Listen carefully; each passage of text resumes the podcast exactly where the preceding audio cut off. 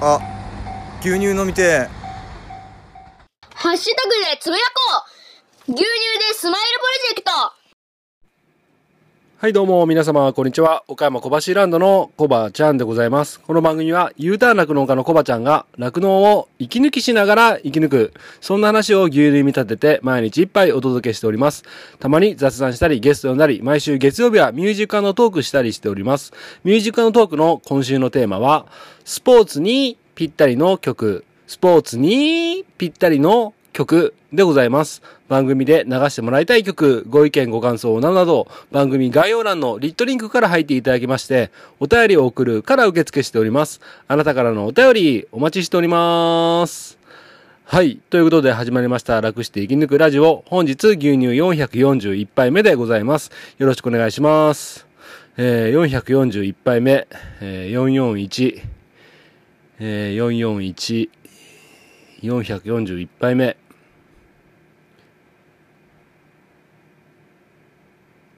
よ、よ、妖怪、呼んでる、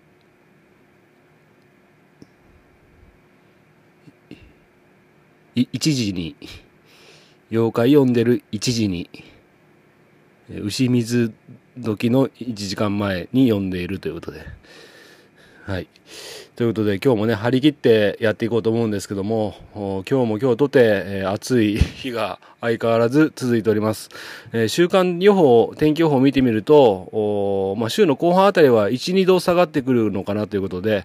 えー最低気温も26度から25度、4度とかにね、下がってくるということで、あもう少しで秋に入っていくのかなっていう気配も感じつつ、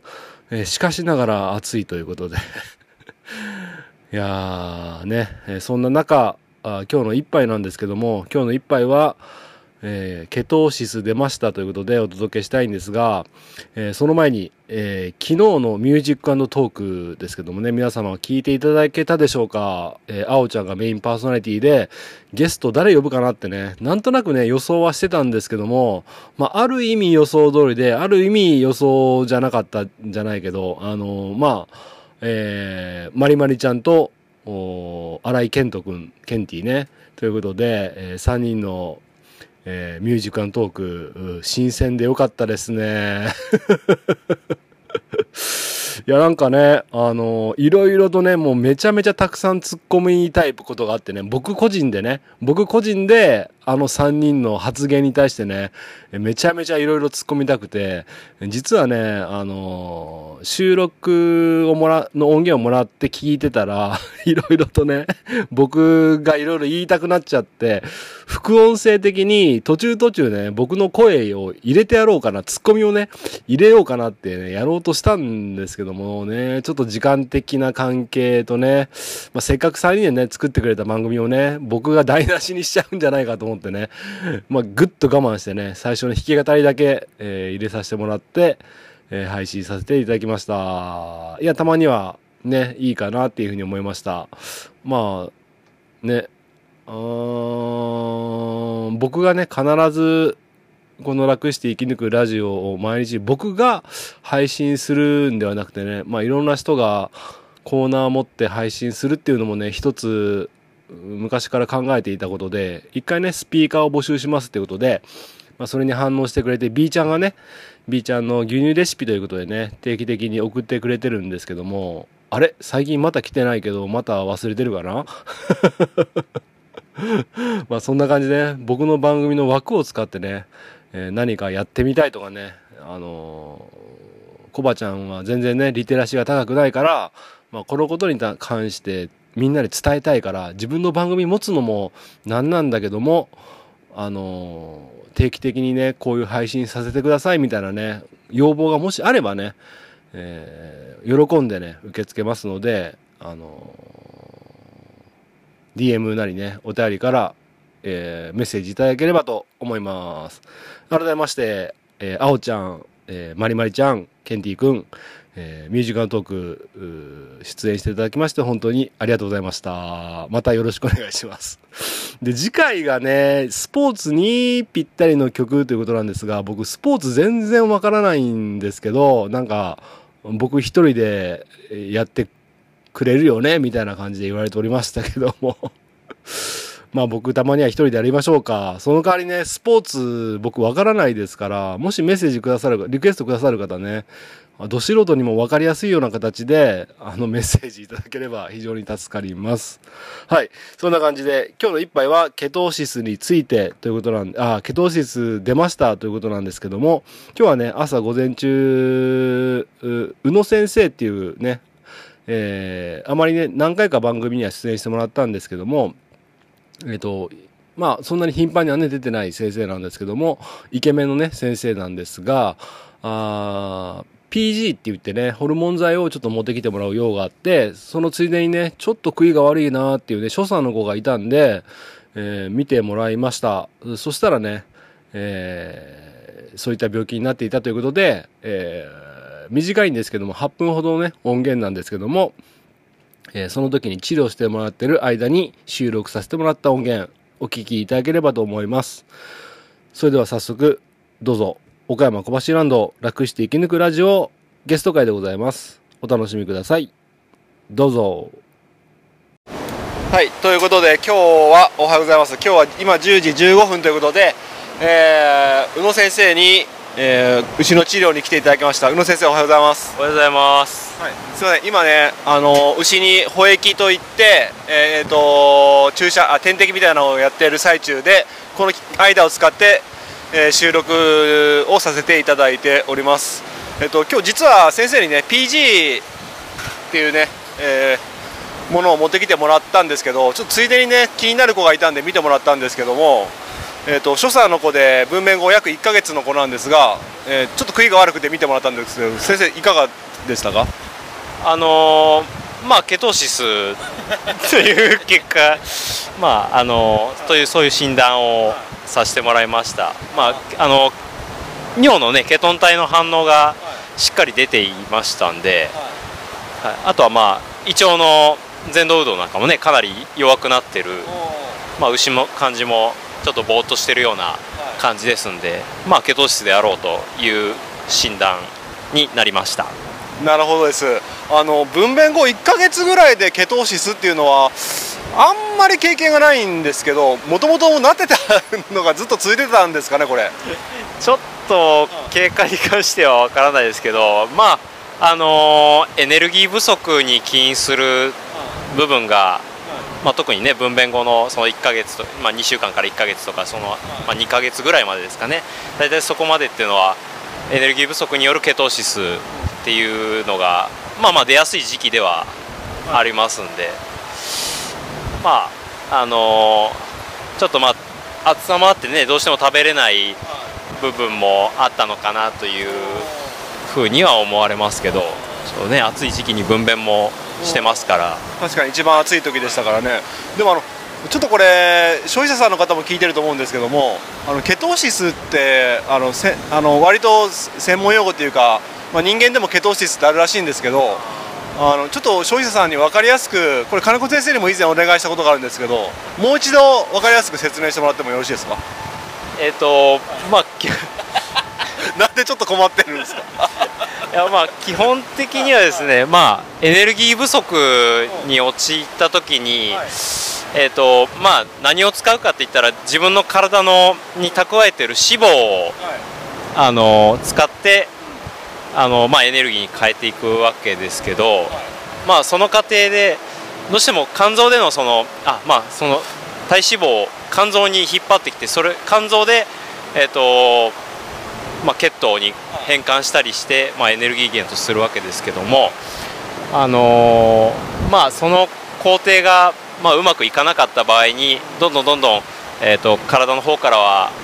えー脂肪を引っ張ってきてそれを処理できなくなった時に、まあ、ケトン体っていうのがどうしてもできてくるようになってるんですけど、まあ、そのケトン体がどんどんどんどん体に蓄積していった時に、えー、とケトーシスっていう病気を引き起こすようになります。なるほどです。ケトン体っていうのは毒素なんですかね？いや分かりやすかったですけど毒素ではないんですかね？まあ毒ではないんですがまあまあ毒にもなりうるというか、うん、ある程度は必要なもんではあるんですかケトン体っていうのは？いやまああの正常なその肝臓のでの処理がうまくできていればあのあまりケトン体っていうのは出ることがないのでそそもそも必要じゃないってこと？そうです。まあまあ必要ではないですね。なくても生きていけるのはとは思います。はいまあ確かにこの子、まあ、うちのプロファイルでもあった通り育成上がりなんで所さんの子で、まあ、たボディコンディションが高めだったのかなっていうのはあるので体脂肪動員されやすいっていうのはあるんですかねやっぱり。そうですね。は多分まあ真っ先に引っ張ってくるのは体脂肪にはなるのでそういう面はあったのかもしれないです。あと1点気になるのがこれ山の牛から山の育成の話してるとこからか分娩前に上げてくるんですけどいつもは2ヶ月前に上げるんですよ、で僕がちょっと見落としててこの子1週間前に上げたんですね。上げて1週間で産んだんですよ。そういうのもちょっとあるんです。環境に慣れなかったっていうのもあるかもしれないですかね。まああると思いますね、まあ、あとは餌の変化がどれぐらいあるのかちょっとわからないですけどそういったところから、ね、ちょっとルーメン環境がガラッと変わったりとかっていうこと、まあ、まさにまさにまた産んだ後もねどっと変わるわけですからそういう影響がちょっと長引いてたのかもしれないですね。はいわかりました。じゃあ最後にですねありがとうございます。えーまだ5分しか経ってないんで あれですけどもう教育終わっちゃったんですか？あはい。あのー今日はブドウ糖の、はい、補給ということでブドウ糖の注射をしております。はい。抗生物質は入れてないですか？抗生物質は使ってません。まあ 強強姦剤とあとは、えーまあ、前動運動胃腸の前動運動を更新するような注射をしております。なるほど。はい。わかりました。あとここ最近ものすごい暑いですけど熱中症って言われる病気は発生してないですか？いやあのー潜在的にはかなりあるとは思うん今です。年は結構すごい暑さですよね、すごいですね。牛舎によっては相当暑い牛舎も、うん、ちらほら見かけますしやっぱ暑熱対策が、あー行き届かないというか限界があるというか、うんそういった側面もあるのかなとはいは思います。なかなか投資にもね今資金が向いかないというかそういうところもあるかなと思います。もうでもクーラーでもかけない限りこの暑 こんだけ暑いと換気扇回しててもねって感じがするんだけど。う。ちの牛舎はどうどうですか？あ今日でも水まいてないわ。湿気があったから。あの結構涼しいと思う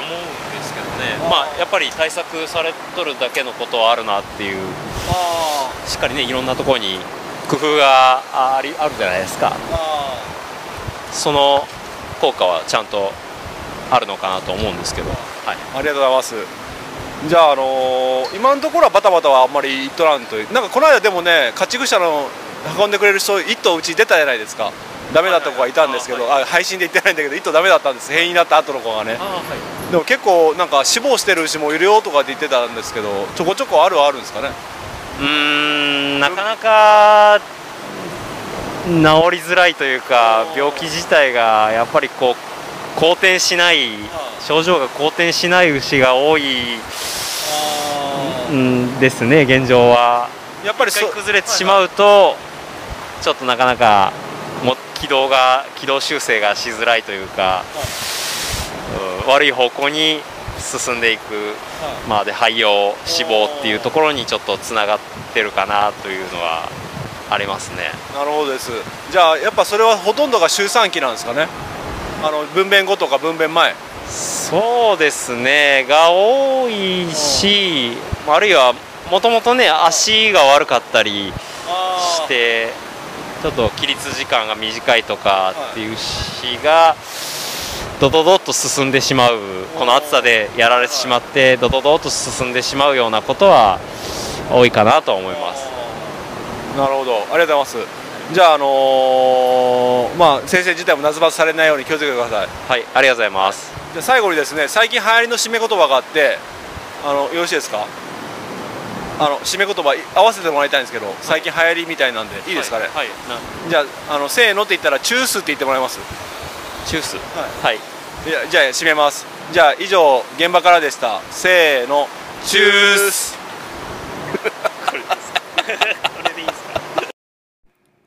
はい。ということで、お聞きいただきました。宇野先生、お久しいところ、ありがとうございました。はい。そんな感じで、えー、初さんの子、文面後ね、21ヶ月ぐらい、約に、えっ、とね、27日目なんですけども、ケトーシスになったということで、リトマス試験紙でね、えっ、と、尿、おしっこ、尿を、尿をリトマス試験紙的なものに、ケトーシスを調べるね、リトマス試験的なものに、リトマス紙試験的な、え？リトマス紙試験紙？あれ？言い方合ってるかな？リトマス紙試験紙？合ってますよね。に、つけて調べるんですけども、結構ね、え濃いケトということで、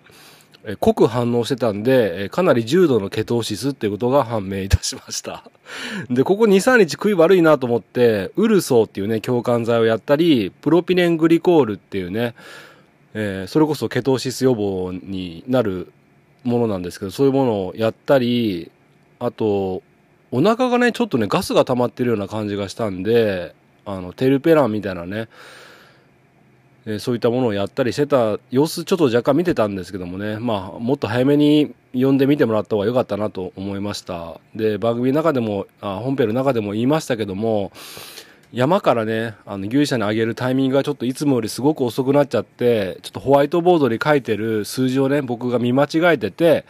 えー分娩予定日をね、誤って認識しておりまして、えー後々傷がついてね、あの、急いで牛舎の中に入れたんですけどね、そういった環境の変化があって、すぐね、え分娩があったということもあったり、所作なのでね、餌もたくさん食い込めなかったんでしょうか。そういった栄養不足もあったりとかで、えこういったことになってしまいました。で、こういうケトーシスっていうのは結構乳成分で出てくるんですけども、実はこの間の乳牛、牛群検定でですね、この子のお乳の乳成分が出てるんですけども、えっ、と、この、えっ、と、おおお今日が27日目で牛群検定があったのが、えっ、と、8月13日なので、えその時の搾乳日数が19日なんですけども、7741号で、えっ、と、乳脂率が3.67、乳タンパク質が、し乳、あ、タンパク質率が、えっ、と、2.79ということで、うん、これは、まあ、どう、どうなんですかね。あーなんか、ケトーシスになってる子っていうのは、乳脂率が4.5とかね、5とか、下手すれば6とかね、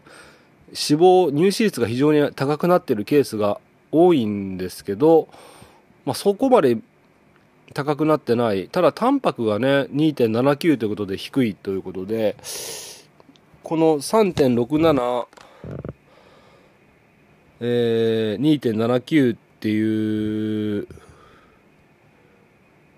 バランスがちょっとどうなんかなっていうのと、あと MUN がね、結構高いんですよね。17.4ということで、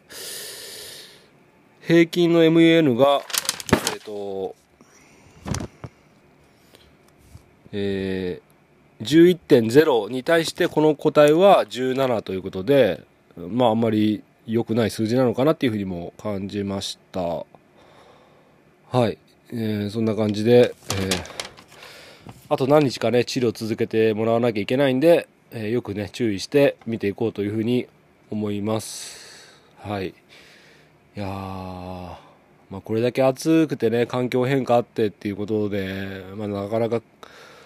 食えなかったの。最初はね、飛び出しは結構ね、ああ、思ったより環境が変わってね、あの、餌もちょっと変わっちゃって、申し訳ないことしたなと思ったけど、意外とね、最初は結構順調に食いも良かったし、あ、いい感じだなと思ってたんですけどね、ちょっとずつ食いが落ちてきたなというふうには思ってたんですよね。うん。まあなかなか思い通りにいきませんが、えー今後もよくね、観察してやっていこうと思います。はい。ということで今日はこの辺でお開きにしたいんですが、えっ、と、明日はですね、またね、あの、涼しくなる話が届いておりまして、えー今日はね、それを紹介しようと思ったんですが、ね、ケトーシスが出てしまったので、えーこちらの配信を優先させてもらいました。えー明日は涼しくなる話、えー怖いの苦手な方も、多分大丈夫な涼しくなる話です。はい。ということで、明日もよろしくお願いします。ということで、この辺で終わりたいと思います。今日の一杯、お味の方はいかがでしたか？お口に合いましたら、また飲みに来てください。この番組は牛と人との心をつなぐ岡山小橋ランドの提供でお届けしましたそれではまた明日バイバイあー、ダメだ。今日は頑張れない。とりあえず牛乳でも飲むか。なんならアイスも食べちゃおう。牛乳で乾杯。